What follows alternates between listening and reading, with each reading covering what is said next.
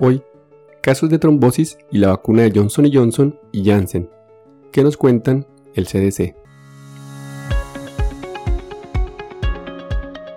Este es un podcast en el que desde el ojo de la ciencia aprenderemos del coronavirus y de la enfermedad COVID-19.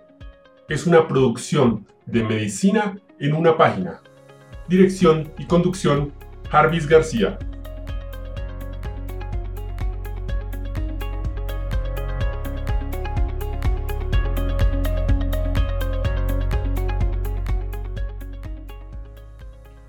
El 13 de abril del 2021, el Centro para el Control y Prevención de Enfermedades, CDC, y la Administración de Drogas y Alimentos de los Estados Unidos, la FDA, recomendaron una pausa en el uso de la vacuna del COVID-19 de Johnson Johnson y Janssen, aunque esta vacuna todavía está autorizada para su uso.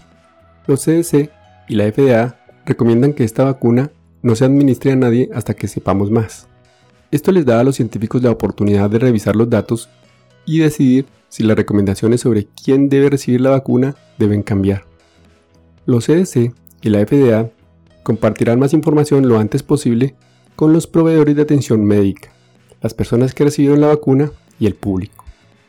De los casi 7 millones de dosis administradas hasta ahora en los Estados Unidos, se han informado una pequeña cantidad de coágulos sanguíneos raros y severos en personas después de recibir la vacuna. Todos los informes ocurrieron en mujeres entre 18 y 48 años, y los síntomas se presentaron de 6 a 13 días después de la vacunación.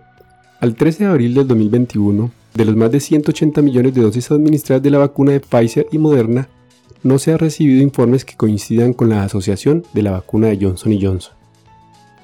¿Qué significa la pausa? El 13 de abril del 2021, los CDC y la Administración de Drogas y Alimentos de los Estados Unidos, la FDA, recomendaron una pausa en el uso de la vacuna de COVID-19 de Johnson Johnson. Aunque esta vacuna todavía está autorizada para su uso, los CDC y la FDA recomiendan que esta vacuna no se administre a nadie hasta que sepamos más. Esto les da a los científicos la oportunidad de revisar los datos y decidir si las recomendaciones sobre quién debe recibir la vacuna deben cambiar. Los CDC y la FDA compartirán más información lo antes posible con los proveedores de atención médica y las personas que reciben la vacuna y el público. ¿Qué necesitamos saber sobre el problema de seguridad de la vacuna? Esto es lo que sabemos ahora. Los científicos y los médicos siempre observan cuidadosamente todos los efectos secundarios informados. A partir de su revisión, vieron una pequeña cantidad de casos de tipo de coágulo sanguíneo raro y severo en personas que recibieron la vacuna de Johnson Johnson COVID-19. Todos los casos notificados correspondieron a mujeres entre 18 y 48 años, y los problemas se encontraron hasta dos semanas después de la vacunación. ¿Qué pasa si recibo la vacuna?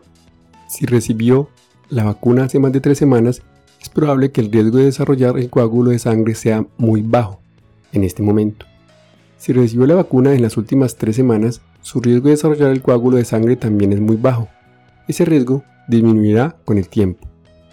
Comuníquese con su proveedor de atención médica y busque tratamiento médico con urgencia si presenta alguno de los siguientes síntomas. Dolor de cabeza intenso, dolor de espalda, nuevos síntomas neurológicos, dolor abdominal severo, dificultad para respirar, hinchazón de la pierna, pequeñas manchas rojas de la piel, petequias, o moretones nuevos o fáciles. ¿Se ha observado este problema con otras vacunas en los Estados Unidos? No. Al 13 de abril del 2021 no se ha reportado casos de problemas de coágulos de sangre entre los más de 180 millones de personas que recibieron las vacunas de Pfizer o Moderna. ¿Son seguras las vacunas del COVID-19? Sí, la seguridad de la vacuna de COVID-19 es una prioridad principal para el gobierno federal y todos los informes de problemas de salud posteriores a la vacunación COVID-19 se toman muy en serio y se investigan según sea necesario. Sabemos que los sistemas de seguridad establecidos están funcionando. Las vacunas COVID-19 se han sometido y seguirán siendo objeto de vigilancia de seguridad más intensa en la historia de los Estados Unidos. Y hasta aquí el episodio de hoy. No olviden pasar por la descripción donde dejo los links para mejor revisión del tema. Chao, chao. Recuerden, pensando en el coronavirus, al enemigo es mejor conocerlo para acabar, acabar, acabar, acabar.